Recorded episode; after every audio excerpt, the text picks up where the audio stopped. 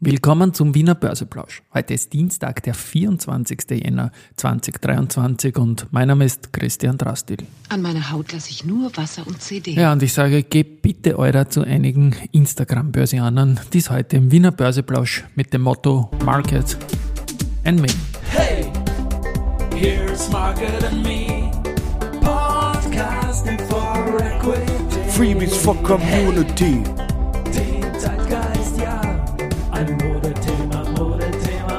Ja, die Börse als Modethema und die Jänner-Folgen des Wiener Börseplausch sind präsentiert von Wiener Berger und Rosinger Group. Ja, im Blick auf den Markt 6.989 Punkte im ATXDR, richtig wieder drunter. Ähm, minus 0,22 Prozent zu gestern und gestern war ja der zweite Tag, wo wir im heurigen Jahr äh, über 7000 Punkten geschlossen hatten und das war zuletzt, wie erwähnt, im Juni 2022 davor der Fall. Auf der Gewinnerseite heute die S-Immo mit plus 3,9 Prozent.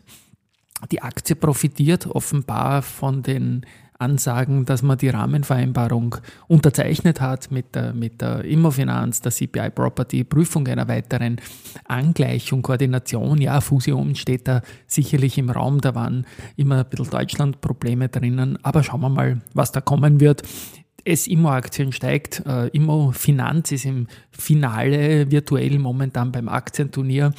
Das ist eine bessere Phase wieder für die Immobilienaktien, die nach dem Angebot im Vorjahr beide natürlich gefallen sind. Der Markt hat sich verändert. Meiner Meinung nach sind sie zu Recht gefallen, aber zu Unrecht so stark. Also die Wahrheit wird wohl zwischen den 22 und den 12, 13 irgendwo in der Mitte liegen, meiner Meinung nach. Und das hoffe ich halt so, slash Risikohinweis, Rufzeichen. Gut, was ich am Anfang gesagt habe, gebt bitte eurer zu einigen Instagram-Börsianern da ist es so, dass man da fast täglich irgendwelche Mails bekommt, wie lange beschäftigst, beschäftigst dich du schon mit dem Trading? Ich kann dir helfen, bessere Trading-Erfolge zu heben und irgendwie nervt die ganze Geschichte weil die Ansprache ist einmal seltsam und zum anderen habe ich jetzt mal zurückgeschrieben, ja, ich habe ein öffentliches Musterdepot seit 20 Jahren mit 1000 Prozent plus und sagt, ja, das geht aber trotzdem, ich kann dir da helfen und dass das alles noch besser wird. Äh, wie lange tretest du schon immer wieder die gleichen Fragen? Also das dürften offenbar irgendwelche Bots sein und so weiter. Und ja, das ist dann wie auf Twitter irgendwie, wo man auch, wenn man einen Standpunkt postet, dass dann halt Replies kommen, die dir sagen, warum du nicht recht hast und man das mir gerne erklären würde, wie man was besser machen kann. Ich sage nur, Alter, lasst mich bitte in Frieden mit dem Blödsinn und ja, nicht andere belehren, das kommt einfach nicht so leibend.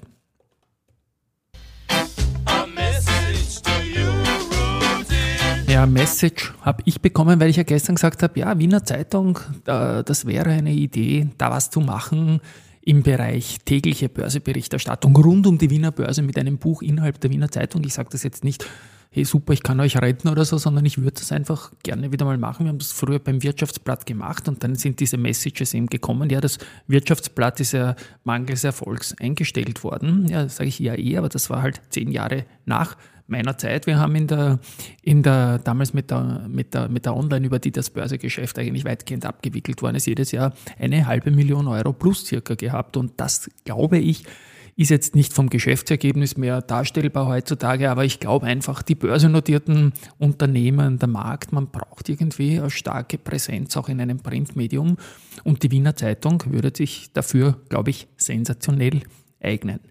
Einschaltung Ende. Gute Nachrichten gibt es für Warta-Aktionäre, denn das ganze Verfahren rund um Chorherr, wo auch der Michael Theuner äh, dabei war, irgendwie in dieser ganzen Sache, ist eingestellt worden und Freispruch für alle, was auch sicherlich für Warta eine recht angenehme Angelegenheit ist.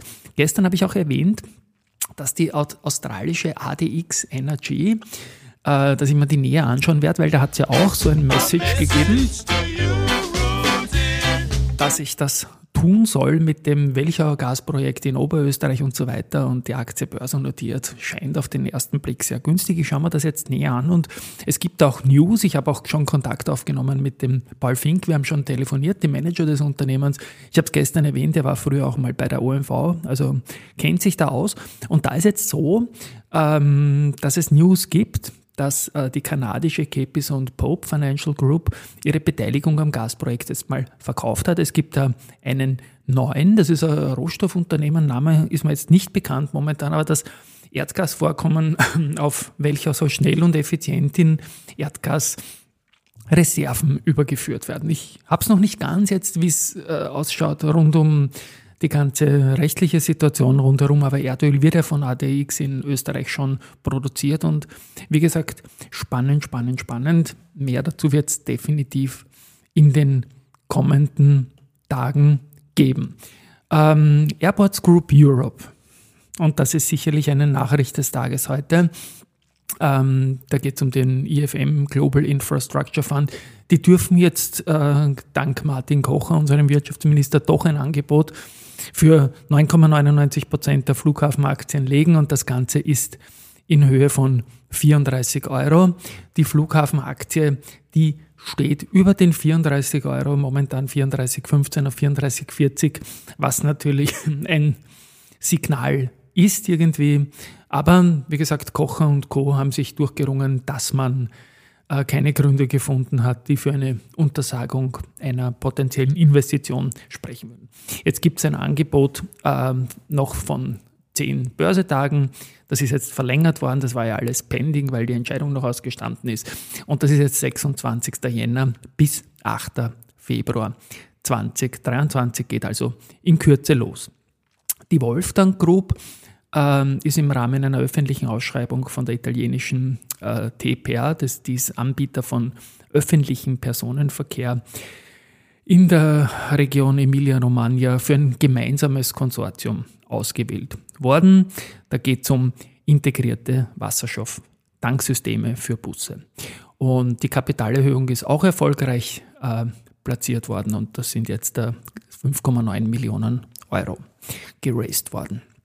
Gut, dann habe ich dann noch äh, einen Andrit-Jingle gebracht. Die sind eine strategische Partnerschaft mit MISC eingegangen. Da geht es um Dekarbonisierung für die maritime Industrie. Also auch ein Riesenthema. Und ja, da wird man sich auf die Entwicklung und Förderung von Teilen und Ausrüstung für die Kohlendioxidabdrängung ähm, konzentrieren. Ist jetzt, der Jingle ist nicht ganz richtig, weil es kein Antrittsauftrag ist, aber ich bin mir sicher, dass aus dieser strategischen Partnerschaft Aufträge folgen werden. Eine neue Gesellschaft gibt es auch beim Dezember-Neuzugang in den Vienna MTF in, zur VAS AG, und zwar die VAS Automation Systems GmbH.